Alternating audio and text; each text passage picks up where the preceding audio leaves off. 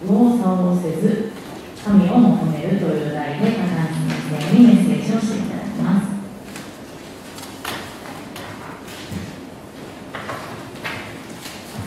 今日ですねお話しする箇所はあの旧約聖書でも最もあの感動的な部分の一つですがあのエルサレムがアシア帝国を退けることができたというそういう話圧倒的な兵力差に勝ったということで考えるとですね日本でいうと日露戦争となりましたがあの日露戦争でですね日本がロシアに勝ったっていうのは世界の奇跡と見られただってロシア陸軍っていうのはあのそのちょっと前100年前になりますけどナポレオンの侵攻を食い止めることができた世界最強の陸軍と言われた。当時で国力、うん、国内総生いうと日本の8倍の国力だった。でもそれよりも不思議なのが聖書に出てくるですねこのアシア帝国。当時ですねもう本当に中東全域を支配した大帝国エジプトまで支配することなんですけどもそのアシア帝国の中で独立を保つことができた唯一ユダ王国エルサレムを中心としたユダ王国。アシア軍に包囲された時ですねすでにその時にできていた支配46編をですねヒゼキヤさんは聖歌隊に歌わせたんではないかなと思います。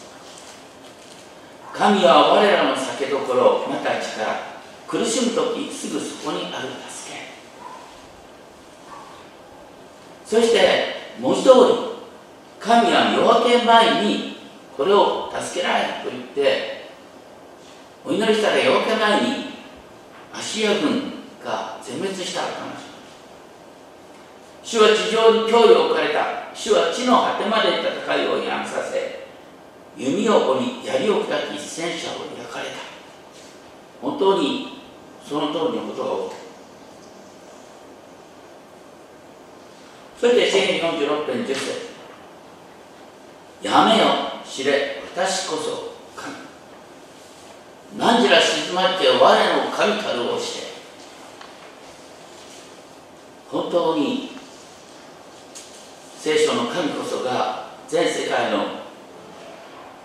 支配者なんだということが明らかになったそれにしてもですねそういう強大な国が意外に脆い。ロシア帝国がですね日本に敗北した10年12年後にどうなるかというとロシアで革命が起きますよね。王政がすれちゃう同じようにエルサレムを包囲したこのアシア帝国もその後間もなく滅びます。歴史から忽然と消え歴史は繰り返す。でも、ね、この時アッシリアを退けたエルサレムも100年後に滅びます。ロシア帝国を退けた日本も45年後にあの悲惨な敗戦になります。2つとも高慢のゆえ、まあ、とにかく3000年前の歴史と現代の歴史っていうのは繰り返して歴代史でですね前回やったのは30章でヒゼキヤっていう王様がねアーズっていうですねどどうしようもない悪い王様の息子として成長してでもヒゼキヤが単独政権を取った時に何をやったか。ね。あらゆる偶像を、ね、なくしてその後やったのは盛大な水越しの祭りを祝うことだった。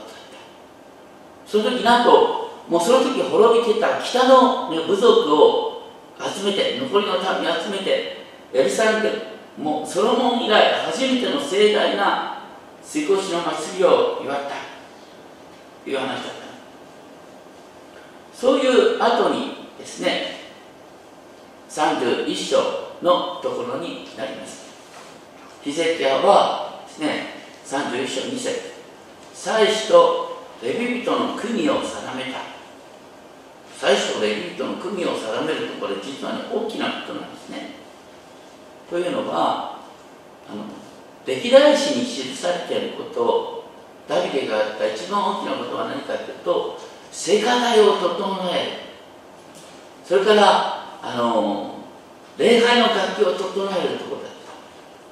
た。だからヒゼキヤはそのダビデの原点に立ち返って礼拝を豊かにしたっていうことなんですね。それとともに31章4節ですけども ヒゼキヤはエルサレムに住む民に対して祭司とレビ人の受ける分を与えるように命じた。祭司とレビ人が主の立法に専念するためであった。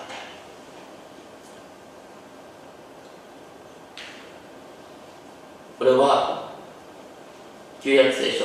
にですね。何とか出てきますがみんなは収入の10分の1を捧げてそれがレビ人を支えるために用いられたってことですね。そしてそのヒゼキヤのみんな情熱を分かってるからヒゼキヤが語った時に、ね、この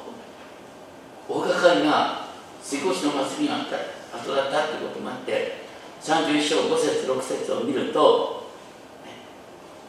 この命令が広まるとイスラエルの子らは穀物新しいブドウ酒油蜜など畑のすべての収穫の初物をたくさん持っていた。彼らはすべてのものの10分の1を豊富に携えてきた牛や羊の10分の1と聖なる捧げ物の10分の1を携えていくつもの山に積み上げた。これ10分の1っていう言葉はあのヘベル語ではマ・アシェルという一つの単語なんですね。このマ・アシェルっていう単語はそんなに出てこないんです。でもこのモーセ五章の後に出てくるのがまさにこの鹿島ヒゼキヤ。ヒゼキヤはまさにこの10分の1の捧げ物と大々的にやろうということを復興した人なんです。そして これが本当にすごいことで起こるということを最初アザラヤ最初の長アザラヤがダビデに報告しあヒゼキヤに報告した。それが31章10節に出てくるんですけど、ね、人々が奉納奉納物を主の宮に出されてくることを始めてから食べて満ちたりたくさん残るようになった。そして主が見た目を祝福されたのでその残りがこんなにたくさんあると言ってみんなが捧げてくれたものが本当に大きな山いくつもの山になってるということなんですねでその後ヒゼキヤがそれを主の宮の脇、えー、脇部屋に整えるように命じた。でだから主の宮の宝物蔵がその捧げ物でいっぱいになったってことなんですね。このことについて後にですねあのマラキ預言者マラキが書いている有名な言葉がありますね。マラキ書の3章10節でこういう言葉があります。10分の1をことごとく宝物蔵に携えてきて私の家の食物とせよこうして私を試してみよう。万軍の主は言われる。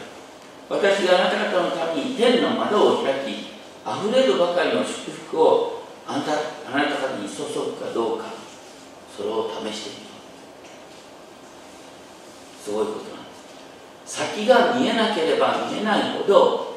神様との関係を第一にしよう。そしてそれは何よりも捧げ物に多くの場合現れる。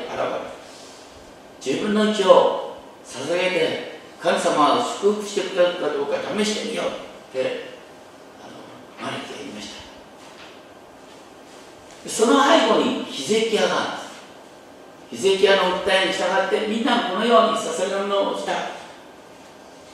そして主の宮がいっぱいになった。当然ながら神様は別にそれを食べるわけじゃないんだ。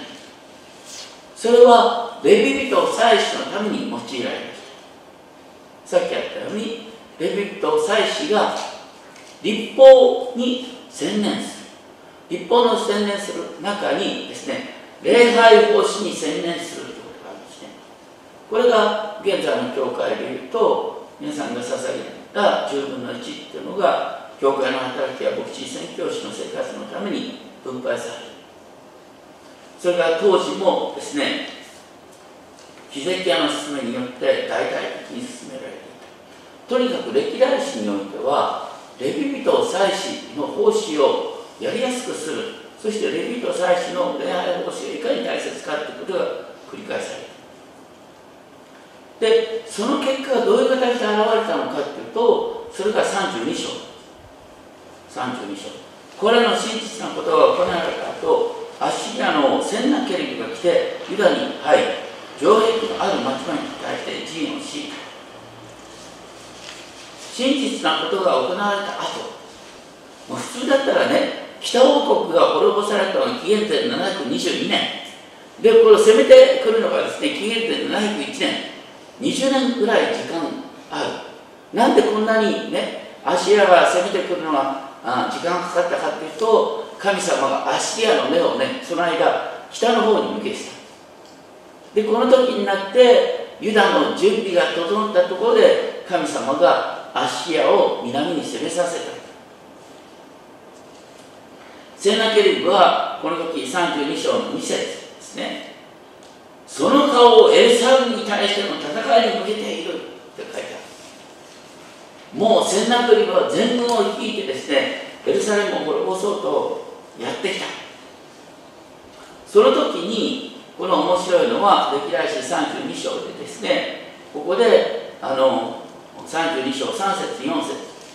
エルサレムの周りの泉の話が出てくるんですね。エルサレムっていうのは標高800メートルぐらいの高い山にあるからあの水がね本来だったら不足するんですけどもでもエルサレムの周りにいくつかの泉がある。その中で代表的な泉はギホンの泉っていうのがあるんですね。この ギホンの泉っていうのは本来城壁の外にあったんですけれども城壁を広げてギホンの泉をカバーするとともにですねヒゼキヤはすごいことやったんですね。そのギホンの泉からベルサル城壁の内部のですね南側にシロアンの池っていうのを作ってその地下水路を作った地下水道何メートルあった？なんと533メートルあった。なんで分かるかというとですね今から百数十年前1880年にこのヒゼキヤ水道が発見されたんですよ。もう歴史の奇跡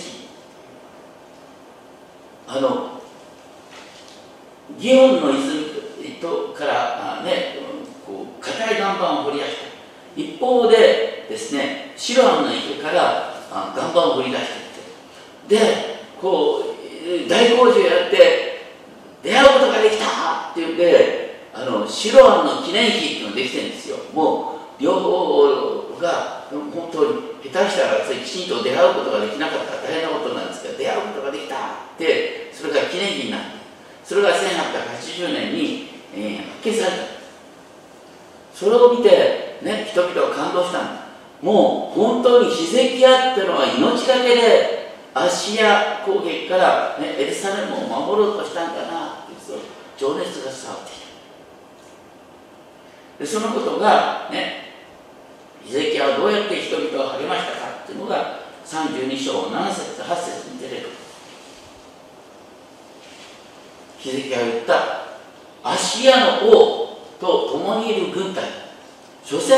ね肉なる人間の寄せ集めに過ぎないんだその軍隊がどれほど大きく見えたとしても、ね、我々と共にいる神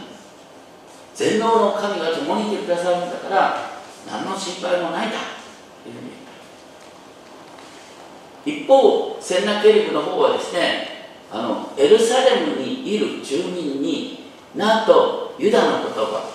ヘブル語で彼らはですね訴えてヒゼキヤなんか信頼するな。ヒゼキヤに騙されたらお前みんな死んじゃうんだぞっていうふうに訴えた。でですねそのセンナケリブがお手紙を出してですねもうあのお前たちそのヒゼキヤに従ってるととん。でもないことになるぞそれに対してヒゼキヤがですね預言者イザヤと共にお祈りしたという32章20節歴代史はねイザヤが出てこないん。だよここぐらいしか列王記だとかイザヤ書はこうたくさん。出てくる当然だからね歴代史にはイザヤが出てこないん。だよね神様がユダの王国の王様の名前を取りまあ、とにかくそのヒゼキヤ王と預言者イザヤが祈った結果として何が起きたか。それが32章21節。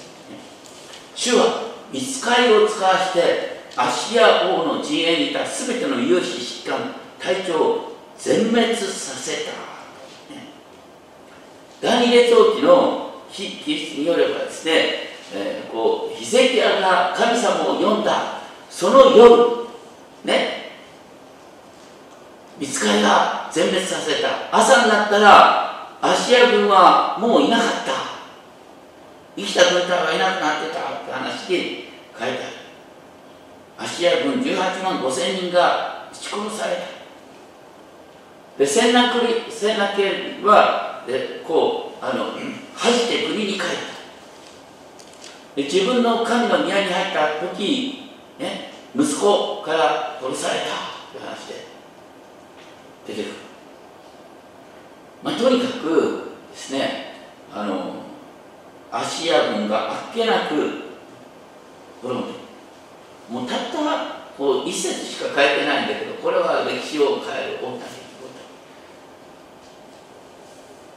でその後ですね32章の24節から26節を見るとあの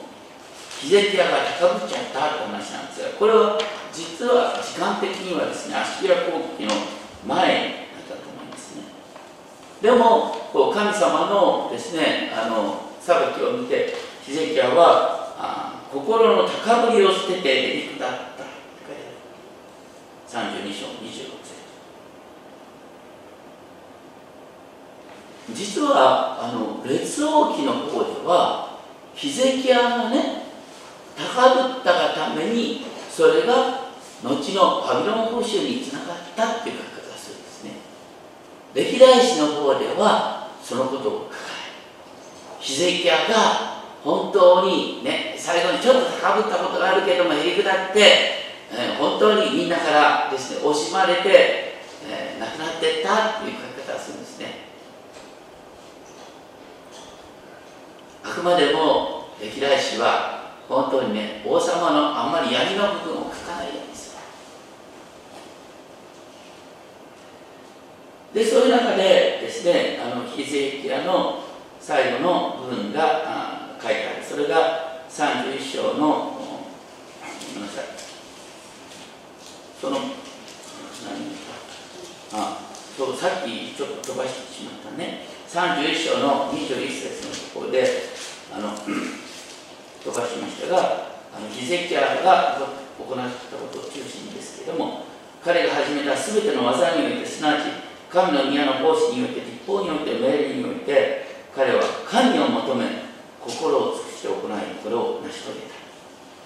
本当に心を尽くして神を求めた。ということが書いてある。そしてヒゼキヤはあ、ね、最後にちょっと高ぶったことがあったけどもきちんと神様の前に